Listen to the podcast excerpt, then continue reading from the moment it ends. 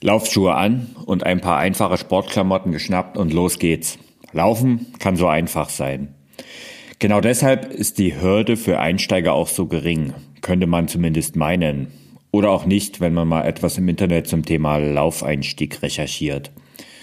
Bist du da auch so irritiert wie ich, was du da alles so findest? Das spricht man davon, dass du deinen Laufstil analysieren und erstmal die richtige Lauftechnik erlernen musst. Da redet man davon, die richtige Ernährung beim Laufen zu finden und verwendet für die Trainingssteuerung kryptische Kürzel wie GA1 oder VO2 Max. Und man rät dir, dass du in jedem Fall und unbedingt deinen Puls beim Laufen messen musst, um den richtigen Trainingseffekt zu erreichen. Wirklich? Ist es wirklich alles notwendig oder wieder einmal die typische Übertreibung unserer ach so modernen Zeit? Ich werde der Sache mit der Pulsmessung heute einmal für dich hier im Podcast auf den Grund gehen und Klartext reden. Also bleib dran.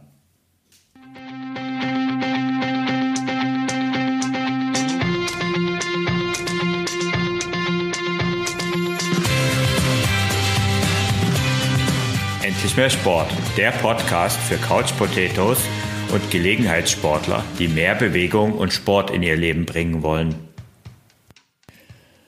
Dein Herzschlag bzw. dein Puls gibt deine Leistung vor.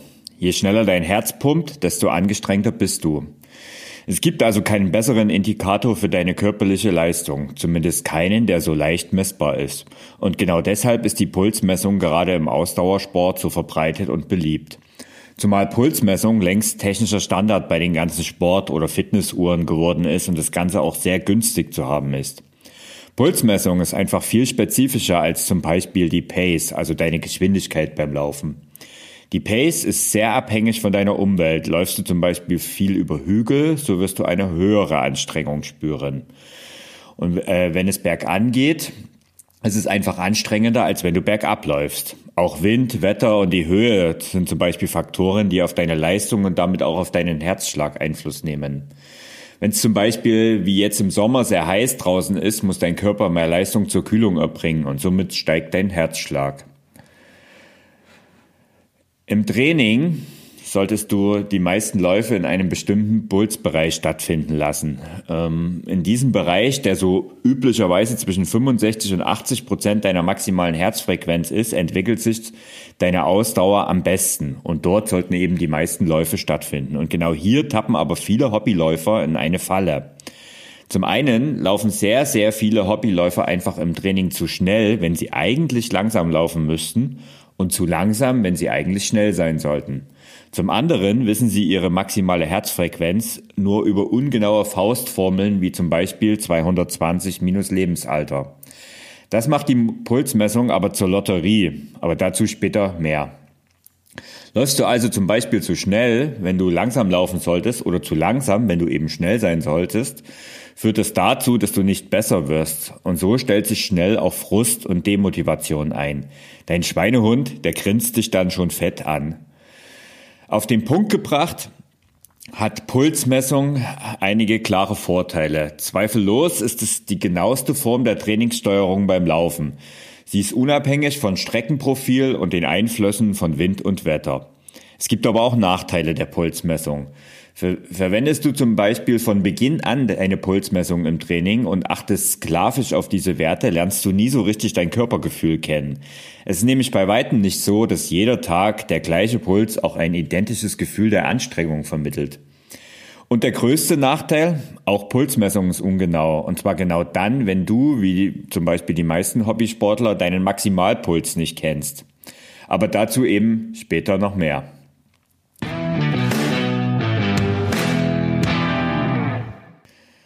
Kommen wir erstmal zur Frage, ob du nun wirklich Pulsmessung brauchst. Die Vorteile hast du ja eben schon gehört. Heißt es jetzt, dass du äh, nicht um eine Pulsmessung im Training umhinkommst? Meine klare und sehr deutliche Empfehlung, bist du Laufanfänger und kannst noch nicht mindestens eine Stunde am Stück laufen, so solltest du deinen Puls während des Trainings überhaupt nicht beachten. Als einzige Ausnahme gilt, wenn du es aus medizinischen Gründen und auf Anraten eines Arztes tun solltest. Doch das gilt nur in sehr, sehr seltenen Fällen. Und auch wenn du schon länger läufst, aber das Ganze ohne Ambition auf Wettkämpfe und rein zur Entspannung und zum Spaß machst, wirst du sicher keinen Pulsmesser brauchen. Hier gilt es einfach auf den gesunden Menschenverstand zu achten und sich nicht im Training zu überfordern. Und aber auch nicht zu unterfordern. Also ab und zu darf es halt durch mal, durchaus mal anstrengend sein. Idealerweise kannst du dich bei einem Dauerlauf noch unterhalten, dann bist du definitiv in einem Bereich unterwegs, der dich nicht überfordert. Möchtest du dagegen Wettkämpfe laufen und hast richtig Ambitionen im Laufsport und möchtest dich einfach auch regelmäßig verbessern, so macht die Pulsmessung im Training auf jeden Fall Sinn. Jetzt fragst du dich vielleicht, wie du deinen Puls beim Laufen messen kannst. Früher, da hat man einen Finger an den Hals oder das Handgelenk gelegt und das solltest du auch mal ausprobieren und, und einfach mal für 15 Sekunden die Schläge gezählt. Denn das funktioniert immer noch prima. Diese gezählten Werte, also wenn du deinen Finger zum Beispiel aufs Handgelenk legst und dann 15 Sekunden mal abwartest und dann einfach die Schläge zählst, diesen Wert mit vier multipliziert und du hast deine Pulsschläge aktuell pro Minute. Diese Messmethode, die ist hinlänglich genau, aber natürlich nur sehr bedingt im Training geeignet und längst von der Technik überholt. Selbst die billigsten Fitnessarmbänder können mittlerweile deinen Puls messen, doch nicht alle Methoden sind eben gleich genau. Wenn du Zweifel hast an den Werten deiner Pulsuhr, die sie gerade anzeigt, solltest du mal eben genau diese althergebrachte Methode ausprobieren und einfach mal selbst messen und nicht einfach diesen Werten automatisch glauben. Aber es gibt natürlich auch moderne Formen der Pulsmessung und mittlerweile die Nummer eins ist dabei die Pulsmessung am Handgelenk. Moderne Sportuhren messen deinen Puls eben direkt am Handgelenk mittels optischer Messung. An der Unterseite von der Uhr siehst du dann oft äh, äh LED-Lampen aufleuchten und die zeigen auf die Haut und, und vom Blut darunter wird das ganze Licht reflektiert. Also aus dem Blutvolumenfluss ermittelt deine Uhr den Pulswert. Diese Methode ist einfach richtig praktisch. Du brauchst keinen nervenden Pulsgurt. Deine Uhr, die du meistens ohnehin am Handgelenk trägst, ist völlig ausreichend. Und trotzdem hat sie ein paar Nachteile. Denn externe Faktoren wie zum Beispiel starke Behaarung am Arm oder Tätowierungen oder in der kühleren Jahreszeit die Klamotten beeinflussen die Messung natürlich sehr schnell negativ. Und auch einen schnellen Wechsel der Intensitäten mag die Messung nicht. Sie braucht einfach immer eine Zeit zum Einpendeln und das ist gerade bei kürzeren Intervallen alles andere als optimal. Das liegt aber auch daran, dass ähm, deine Herzfrequenz, also dein, dein, ähm, deine Uhr ist am Handgelenk und das Handgelenk ist natürlich maximal weit von deinem Herz entfernt. Und deswegen ist eigentlich die genauere Methode die Pulsmessung mit dem Brustgurt. Das ist auch die klassische Methode der Pulsmessung. Ähm, die Elektroden im Gurt, die messen deine Herzfrequenz direkt da, wo sie entsteht, am Herzen. Diese Messwerte werden dann an deine Pulsuhr oder eben dein Smartphone übertragen. Beim Pulsgurt, da müssen allerdings die Elektroden eng auf der Haut liegen und zudem sollten sie leicht feucht sein. Wenn du ins Schwitzen kommst, ist das meist gar kein Problem, aber gerade am Anfang, wenn äh, du eben noch nicht schwitzt oder auch im Winter, wenn es kalt ist und nicht so sehr schnell ins Schwitzen kommst, dann sind die Werte oft ungenau. Ähm, wenn es aber eben dann einmal so ist, dass das Ganze etwas feuchter ist, dann ähm, klappt es wunderbar. Und wenn du am Anfang, wenn du am Anfang diese Elektroden mal noch leicht anfeuchtest, dann funktioniert das eigentlich auch von Beginn an. Ein großer Vorteil dieser Methode ist die Vielfältigkeit der Messungen. Es gibt zum Beispiel Pulsgurte mit Bluetooth, die sich mit deinem Smartphone verbinden und dann brauchst du zum Beispiel gar keine Sportuhr. Und bei allen anderen Messmethoden ist es immer noch so, dass alle ambitionierten Sportler ihre Puls mittels Brustgurt ermitteln. Also es hat einen guten Grund und es ist einfach einfach und genau. Der neueste Schrei in Sachen Pulsmessung ist die Messung im Ohr. Auch hier wird mittels LED-Licht die Blutzirkulation im Ohr gemessen und so auf die Herzfrequenz geschlossen. Die Messung im Ohr, die, die ist genauer und zuverlässiger als die am Handgelenk und pendelt sich irgendwo auf dem Niveau eines Brustgurts ein. Diese Messmethode, die funktioniert eigentlich immer in Verbindung mit äh, In-Ear-Kopfhörern, also Kopfhörern, die im Ohr stecken. Und diese Kopfhörer sind dann per Bluetooth mit deinem Smartphone verbunden und messen so neben der Musikausgabe auch noch deinen Puls. Und der kann dann wiederum von üblichen Sport-Apps erfasst werden. Ich habe vor einiger Zeit mal die Jabra Elite Sport Kopfhörer dafür getestet. Ich verlinke sie dir auch in den Show Notes. Und ich habe diese Kopfhörer dann mit der Strava App äh, verbunden und sie wurde problemlos erkannt. Und ich habe mehrfach getestet, also Pulsuhr mit Pulsgurt oder Pulsuhr mit Handgelenkmessen, äh, mit Handgelenkmessung verglichen mit denen im Ohr und es gab maximal ein bis zwei Schläge Abweichung, was völlig vernachlässigbar ist. Die Messung im Ohr ist also eine echte Alternative für alle, die eben keinen Pulsgurt tragen möchten und ähm, die auch keine Sportuhr haben wollen mit Messung am Handgelenk und die eben mit den Einschränkungen von diesem Bluetooth-Protokoll, was das hat, ähm, leben können. Denn die Sportuhren lassen sich zum Beispiel damit nicht verbinden. Aber wie gesagt, die messen dann wiederum oft das Handgelenk. Ja, aber zum Beispiel, also wenn du eine Apple Watch hast, ähm, dann wäre das eine Option. Also die Apple Watch misst natürlich auch am Handgelenk, aber da ist diese Messung zusätzlich doch durchaus eine Option.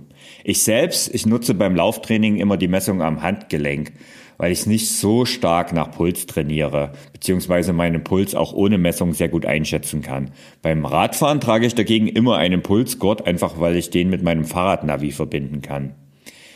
Jetzt kennst du also deine aktuellen Pulswerte, aber was sagt eigentlich dein Puls, also deine Herzfrequenz über deine Fitness aus? Bei Belastung steigt deine Herzfrequenz an. Das kennst du selbstverständlich. Je weniger fit du dabei bist, desto schneller schnellt dein Puls nach oben. Den Effekt merkst du vor allen Dingen dann, wenn du zum Beispiel mal mit einem unfitten Kollegen kurz ein paar Treppen gehen musst. Während die unfitten Kollegen nach kurzer Zeit nach Luft schnappen und mächtig schnauben, hast du als Sportler nur eine leicht erhöhte Herzfrequenz. Was sagt also deine Herzfrequenz beim Sport über deine Fitness aus?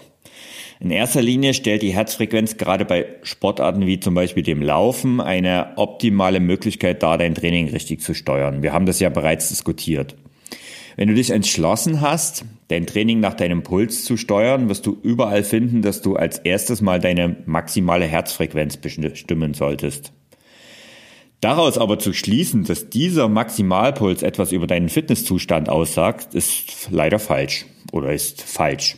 Deine maximale Herzfrequenz ist ein genetisch vorbestimmter Wert, den du nicht oder nur ganz, ganz, ganz gering beeinflussen kannst. Und neben der Genetik bestimmt zum Beispiel auch das Alter den Maximalpuls. Mit jedem Lebensjahr sinkt dein Maximalpuls ganz leicht ab. Dennoch ist der Wert in der Trainingssteuerung von sehr wichtiger Bedeutung. Ähm, und wie du deine maximale Herzfrequenz bestimmst, das erzähle ich dir später noch. Was bestimmt aber nun deine Fitness, wenn es schon nicht deine maximale Herzfrequenz ist? Ein sehr guter Leistungsindikator, wie schnell dein Puls nach ein, äh, ist zum Beispiel, wie schnell dein Puls nach einer Belastung wieder in den Ruhezustand geht. Während du ähm, nach den ersten Läufen, also gerade als Laufeinsteiger, am Ende noch mächtig durchschnaufen musst und richtig lange brauchst, ähm, bis du wieder einen ruhigeren Puls hast, wird es von Zeit zu Zeit deutlich besser. Am besten kannst du diesen Effekt zum Beispiel bei Spitzensportlern beobachten. Eben haben sie sich noch im Zielsprint bis an die absolute Kotzgrenze verausgabt, so sehr, dass sie hinter der Ziellinie auch zusammenbrechen und erstmal liegen bleiben. Doch schon ein paar Minuten später geben sie wieder Interviews im Fernsehen, als wäre nichts gewesen. Genau daran erkennt man die Fitness. Das trainierte Herz-Kreislauf-System, das braucht nur kurze Zeit, um sich wieder zu regenerieren. Im Gegensatz übrigens zu Muskeln und Gelenken, aber das nur am Rande. Anders als dein Maximalpuls kann dein Ruhepuls allerdings sehr wohl etwas über deinen Fitnesszustand aussagen. Wenn du den Ruhepuls regelmäßig zur selben Zeit misst, kannst du gut erkennen, ob du fitter wirst. Ideal ist dabei zum Beispiel der Moment morgens noch direkt im Bett nach dem Aufwachen. Also das heißt, wenn du noch liegst. Es ist dabei gar nicht entscheidend, ähm, einen ganz bestimmten niedrigen Wert zu erreichen. Viel wichtiger ist der tägliche Vergleich mit dir selbst, um eben eine Entwicklung zu sehen. Es ist so ein bisschen ähnlich wie äh, das Gewicht, wenn du dein Gewicht täglich kontrollierst. Am Ende zählt nicht der einzelne Tag, sondern die Durchschnittswerte über mehrere Tage. Und bei einem gesunden Menschen nennt man bei einem Ruhepuls alles zwischen 50 und 100 als normal. Es ist also eine riesige Spanne, die eben von sehr vielen Faktoren abhängt, wie zum Beispiel vom Alter, von deinem Geschlecht, von deinem Stresslevel, von Krankheiten, aber eben auch von deiner Fitness. Und ähm, trainierte Ausdauersportler sind dabei häufig am unteren Rand dieser Wertetabelle, also mit Werten von 50 oder gerade sogar noch deutlich darunter. So haben zum Beispiel Radprofis einen Ruhepuls zwischen 30 und 40. Übrigens, wenn du jetzt denkst, dass es super ist, einen niedrigen Puls zu haben und je niedriger dein Ruhepuls ist, umso besser. Nee, also aus persönlicher Erfahrung kann ich dir sagen, das hat echt nicht nur Vorteile. Wenn ich richtig gut in Form bin, dann liege ich auch um die 50 oder auch knapp darunter. Und je niedriger der Wert, desto niedriger auch der Blutdruck und desto häufiger wird mir schwindlig, wenn ich zum Beispiel dann schnell irgendwo aus dem Sitzen oder Liegen aufstehe. Mein Blutdruck ist dann einfach nicht schnell genug auf Betriebstemperatur und so wird mir oft dann mal kurz schwarz vor Augen oder es fängt an zu flimmern. Das hat bei mir zum Beispiel in der höchsten Ausprägung mal dazu geführt, dass ich 2014 kurz vor meinem Ironman, als ich so fit war wie noch nie in meinem Leben, ich zweimal in den Wochen vorm Rennen zu Hause einfach umgekippt bin, weil ich viel zu schnell irgendwo aufgestanden bin. Und das ist echt nicht schön und ganz schön beängstigend, sage ich dir. In trainingsarmen Zeiten, wenn ich nicht ganz so fit bin, passiert mir das eigentlich nie. Ähm, wenn du deinen Ruhepuls regelmäßig misst, dann hat es noch weitere Vorteile. Du kannst zum Beispiel auch am, wenn du, wenn du merkst morgens, dein Ruhepuls ist äh, über ein paar Tage erhöht, dann ist oft ein Infekt im Anmarsch. Oder auch Übertraining erkennt man an einem erhöhten Ruhepuls ganz gut. Also wenn du sehr ambitioniert trainierst, kann ich dir nur empfehlen, regelmäßig diesen Ruhepuls zu testen. Also jetzt hast du gelernt, Dein Maximalpuls sagt gar nichts über deine Fitness aus, dein Ruhepuls nur zu einem bestimmten Teil, aber gibt es noch weitere Aussagen über deinen Fitnesszustand? Die gibt es. Ein weiteres Kriterium, und jetzt wird es ein bisschen technisch und wissenschaftlich, ist der VO2 Max-Wert. Ja, was ist das jetzt schon wieder? Wikipedia schreibt dazu, die maximale Sauerstoffaufnahme, eben VO2 Max, gibt an, wie viel Milliliter Sauerstoff der Körper im Zustand der Ausbelastung maximal pro Minute aus, äh, verwerten kann. Die VO2 Max kann als Kriterium für die Bewertung der Ausdauerleistungsfähigkeit eines Menschen herangezogen werden, stellt allerdings nur die obere Grenze für die Ausdauerleistung dar. Also wenn man jetzt noch das äh, für das Laufen relevante Körpergewicht mit einbezieht, kann man zur relativ maximal, kommt man eben zur relativ maximalen Sauerstoffaufnahme. Dieses, diese Werte V2 Max, Körpergewicht, diese Verbindung, dieses gibt dein sportliches Potenzial an. Das sagt aber eben noch nichts über deine derzeitige Form aus. Den Wert VO2 Max, den kann man durch gezieltes Ausdauertraining verbessern allerdings nur zu bis zu einem bestimmten genetisch vorbestimmten, also bis zu einer genetisch vorbestimmten Grenze. Du verbesserst deinen VO2 Max-Wert in erster Linie durch Läufe und Trainingseinheiten im oberen Belastungsbereich. Dein Blut muss also richtig in Wallung geraten. Allerdings brauchst du natürlich auch die Grundlagen, um die Basis dafür zu setzen. Wenn du zum Beispiel eine entsprechende Garmin-Sportuhr besitzt, so kannst du dir deinen Wert anschauen und diesen zum Beispiel im Verhältnis zum Bevölkerungsdurchschnitt vergleichen. Bis du einigermaßen trainierst, wirst du sehen, dass du ziemlich schnell zum besseren Drittel gehören wirst. Gut für dich, aber leider vor allen Dingen auch ein Zeichen für unsere wenig fitte Wohlstandsgesellschaft. Also ich bin als absoluter Durchschnitts-Hobbysportler, naja gut, vielleicht bin ich ein bisschen ambitionierter als der Durchschnitt, aber eigentlich laufe ich ja eigentlich auch nur, nur zur Freude und zum Spaß und zum Vergnügen. Und mein VO2 Max-Wert ist selbst in trainingsarmen Zeiten ähm, so, dass es immer heißt, ich bin gehört zu den oberen zehn Prozent in meiner Altersstufe im Fitnessbereich. Das ist wie gesagt schön für mich, aber das zeigt auch ein bisschen, wie unfit wir mittlerweile alle geworden sind.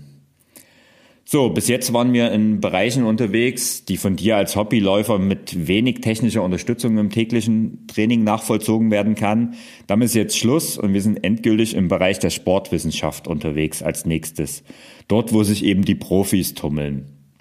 Die Rede ist dabei von der Laktatschwelle oder auch Lactate Threshold genannt, also der aerob-anaeroben Schwelle, um mal den Fachbegriff dafür einzubringen.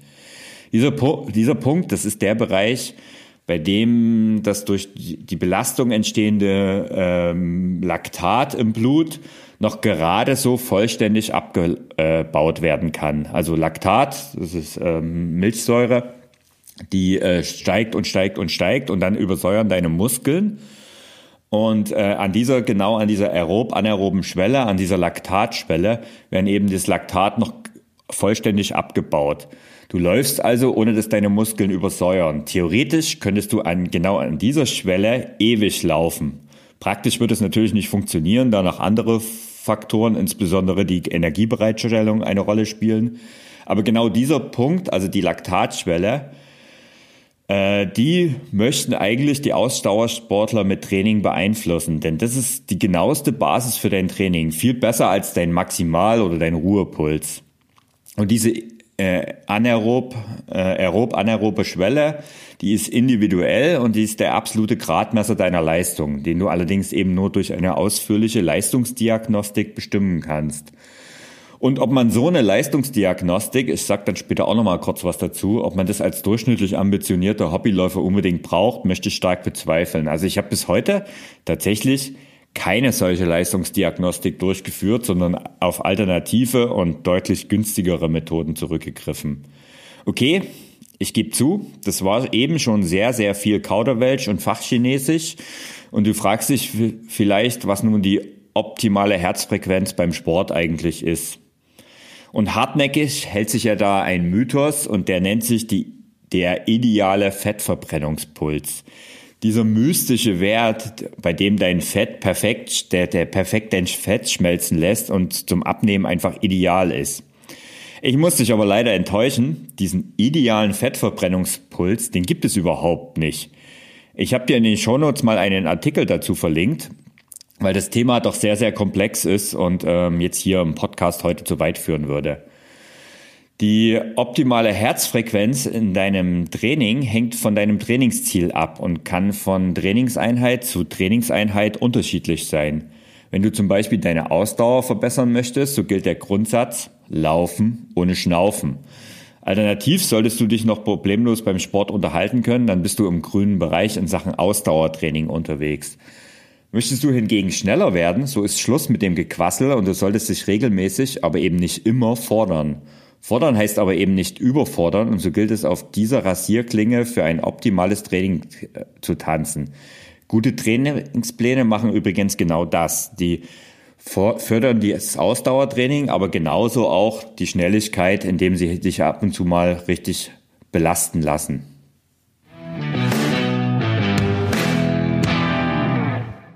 So, jetzt haben wir da einiges über die ganzen Grundlagen gehört und zum Schluss möchte ich dir fünf Wege zur richtigen Trainingssteuerung mit an die Hand geben.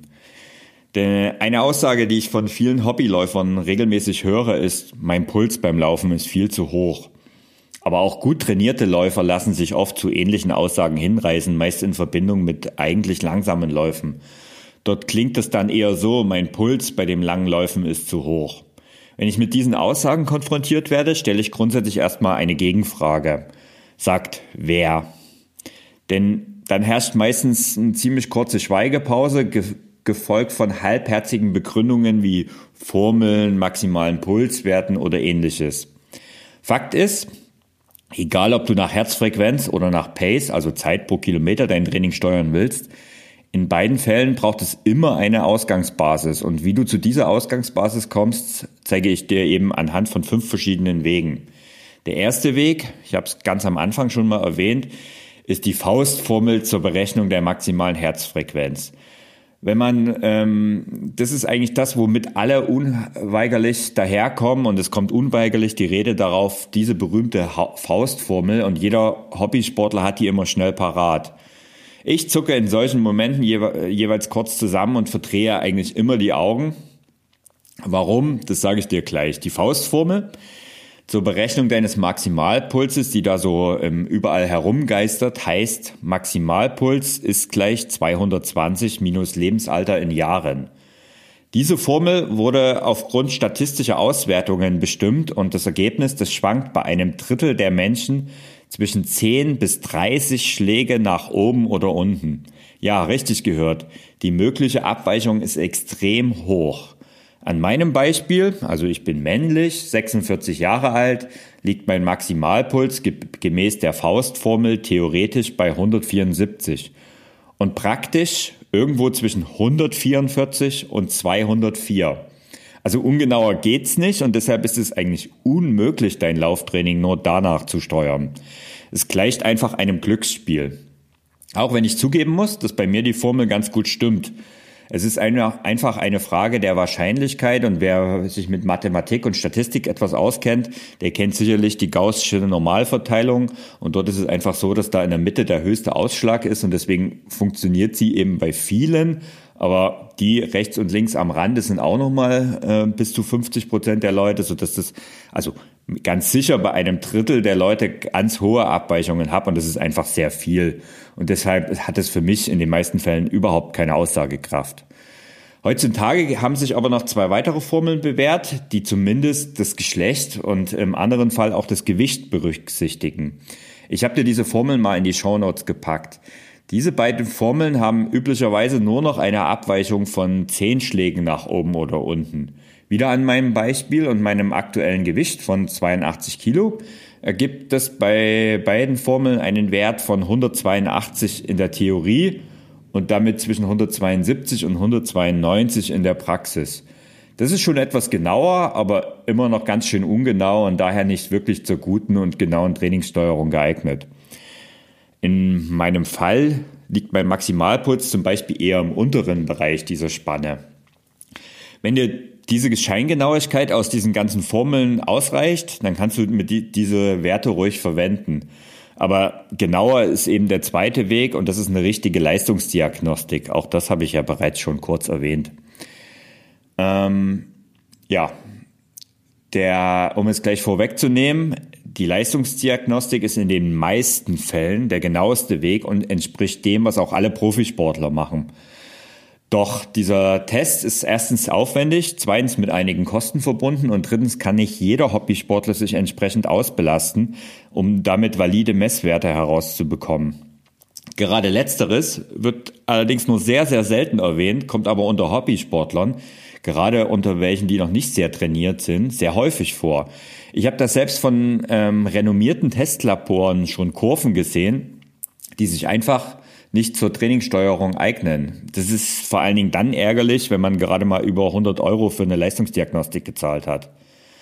Aber wie funktioniert das? Wie wir bereits festgestellt haben, ist die aerob-anaerobe Schwelle ein viel besserer Wert zur Trainingssteuerung. Und um diesen Wert zu ermitteln, brauchst du eben zum Beispiel einen Laktatstufentest. Dieser wird üblicherweise auf dem Laufband durchgeführt. Mit angenehmem Tempo beginnst du dort und wirst alle drei Minuten steigert sich dort das Tempo Stück für Stück. Und dann wird regelmäßig vom Ohrläppchen oder am Finger ein bisschen Blut abgenommen. Dieses Blut, das wird dann auf Laktat untersucht und dieser Wert dann ins Verhältnis zu Geschwindigkeit und Puls gestellt. Und anhand dieser Werte wird deine anaerobe Schwelle und damit deine Trainingswerte für Herzfrequenz und Geschwindigkeit ermittelt. Eine, äh, etwa, eine modernere und etwa, etwas andere Form der Leistungsdiagnostik ist die Spiroergometrie, auch Atemgasanalyse genannt. Hierbei wird nicht dein Blut, sondern deine Atemluft untersucht. Auch dieser Test wird auf dem Laufband durchgeführt und dabei deine Geschwindigkeit sukzessive erhöht. Deine Atemluft, die wird dann über eine Maske permanent kontrolliert, sieht sehr spooky aus und auch dieser Wert wird ähm, wird, und auch auf dieser Methode wird ein Schwellenwert gesucht, der im Grunde genommen der aerob-anaeroben Schwelle entspricht. Der Vorteil dieser Methode ist, dass sie zum einen genauer als der Laktatstufentest ist und zum anderen dir natürlich auch kein Blut abgenommen wird. Der Nachteil, sie kostet in etwa doppelt so viel wie, die, wie ein Laktatstufentest. Konkret musst du etwa 170 Euro äh, für diese Spiroergometrie äh, investieren, während ein Laktatstufentest schon ab etwa 80 Euro erhältlich ist.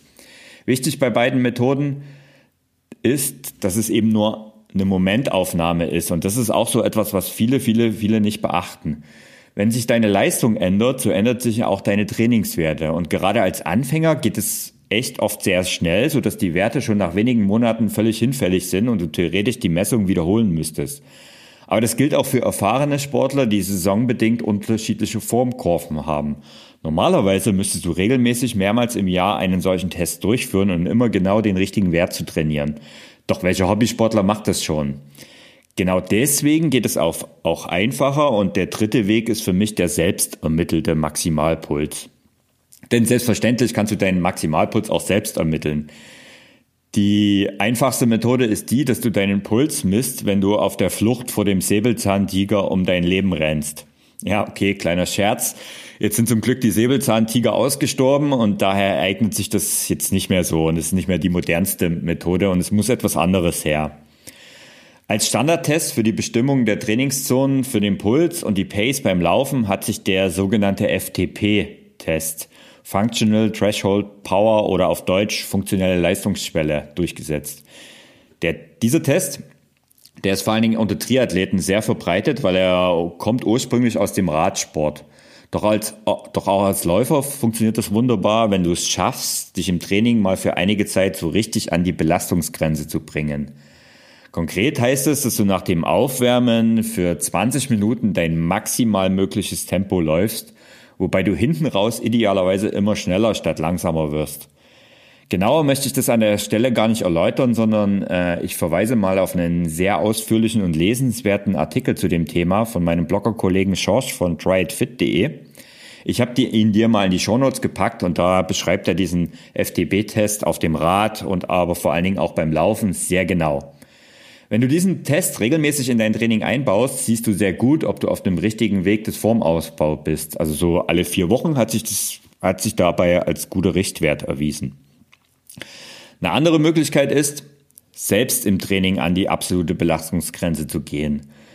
Also laufe dich ordentlich mindestens für 15 Minuten warm und dann gibst du etwa fünf Minuten richtig Gas und zwar so, dass du dabei immer schneller wirst. Wenn du am Ende im Sprint das volle Tempo erreicht hast, dann hältst du es für eine weitere Minute dieses Tempo möglichst aufrecht. Wenn du das schaffst, dich dabei wirklich richtig zu motivieren, dürftest du am Ende sehr nah an deinem Maximalpuls sein. Zur Sicherheit rechnest du einfach noch so zwei bis drei Schläge drauf und ähm, idealerweise machst du diesen Test mit einem Trainingspartner, der dich dafür so richtig pusht. Eine andere Möglichkeit ist, das Ganze beim Endsport im Wettkampf zu machen. Also gerade bei kürzeren fünf Kilometer oder auch von mir aus einen zehn Kilometer Lauf. Die eignen sich perfekt dafür, wenn du den letzten Kilometer noch richtig mal alles raushaust, dann hast du auch oft im Ziel deinen Maximalpuls erreicht. Für die meisten Hobbysportler dürfte diese zwei Methoden ähm, absolut ausreichend sein. Aber hier komm, auch hier kommst du nicht umhin, dich regelmäßig mal so richtig an die Belastungsgrenze zu bringen. Und das ist eben auch nicht jedermanns Sache. Ich kann da selbst echt ein Lied davon singen. Der Vollständigkeit halber seien noch zwei weitere Wege genannt. Der vierte Weg, ich vertraue den Werten meiner Pulsuhr. Moderne Hightech-Sportuhren, die bieten die Möglichkeit, auf verschiedene Art und Weisen die richtigen Trainingszonen zu ermitteln. Polar nennt, sich, nennt das Ganze zum Beispiel Own Zone. Dieser Bereich, der jeweils am Anfang deines Laufes ermittelt wird, entspricht in etwa dem gesamten Bereich der Grundlagenausdauer, also so etwa 65 bis 85 Prozent der maximalen Herzfrequenz. Und für eine genauere Trainingssteuerung ist es in meinen Augen zu ungenau. Als grobe Richtlinie kannst du das aber durchaus nutzen.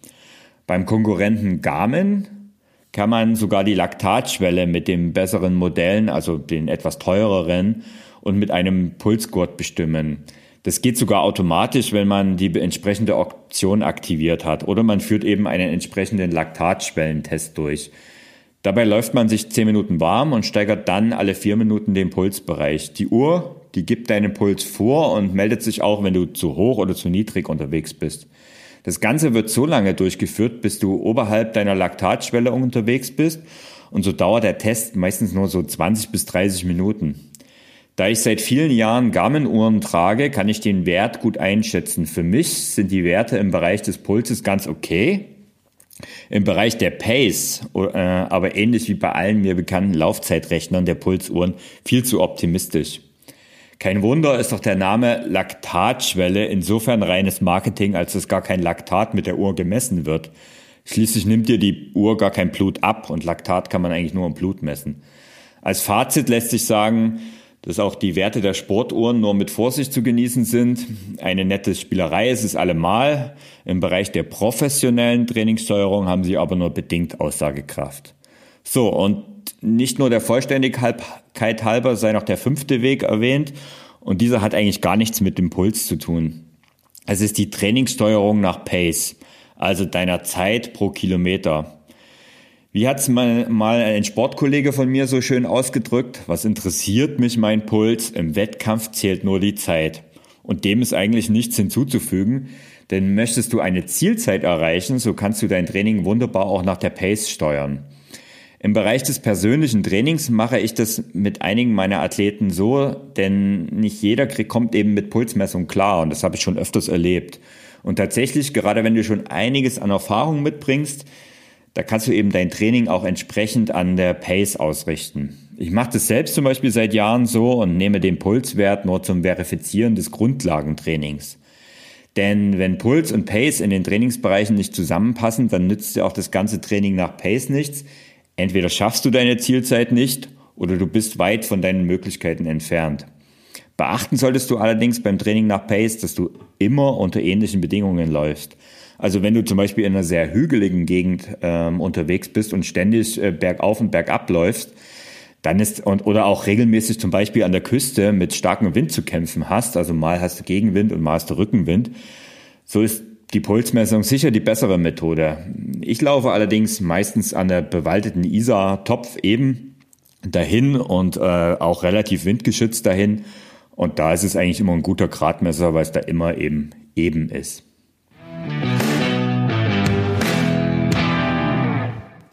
Okay, jetzt bist du sicher erschlagen von der Vielfalt der Möglichkeiten zur Trainingssteuerung, oder? Ey, ich kann dich verstehen. Auch wenn ich alle Möglichkeiten bereits gekannt habe, so war ich nach der Recherche zum Podcast auch von der Vielfalt überrascht. Alle genannten Methoden haben ihre Vor- und aber auch Nachteile, sodass die Qual der Wahl bei dir bzw. deinem Trainer bleibt. Für welche Methode du dich auch entscheidest, bitte bleib für einige Zeit und bis zur Erreichung deines nächsten Ziels bei dieser Methode. Sonst kannst du die Messung deines Pulses oder eben deiner Pace gleich weglassen, was ja auch noch eine mögliche sechste Alternative ist. Etwas, was ich zum Beispiel in der wettkampffreien Zeit immer mache, also dieses Jahr in Zeiten von Corona und keinen Wettkämpfen, also praktisch immer. Und das kann ich dir auch nur empfehlen, vor allen Dingen, wenn du dich bisher von diesen ganzen Pulswerten zu sehr ablenken gelassen hast. Probier's mal aus und laufe bewusst nach Gefühl und nicht nach Pace oder nach Puls. Okay, das war's für heute. Das war eine Episode eher für die erfahreneren Läufer unter meinen Hörern. Schreib mir mal, ob dir solche etwas tiefergehenden und techniklastigen Themen interessieren und ob ich dieses, äh, diese Themen intensivieren soll. Ich bin neugierig, was du dazu meinst. Schick mir doch ein, einfach eine E-Mail mit, mit, mit deinem Kommentar an info.ausdauerblog.de. Vielen Dank und jetzt bin ich raus und ähm, ich hoffe, du gehst jetzt eine Runde laufen, egal ob mit oder ohne Pulsmessung. Bis dahin, ciao, dein Thorsten.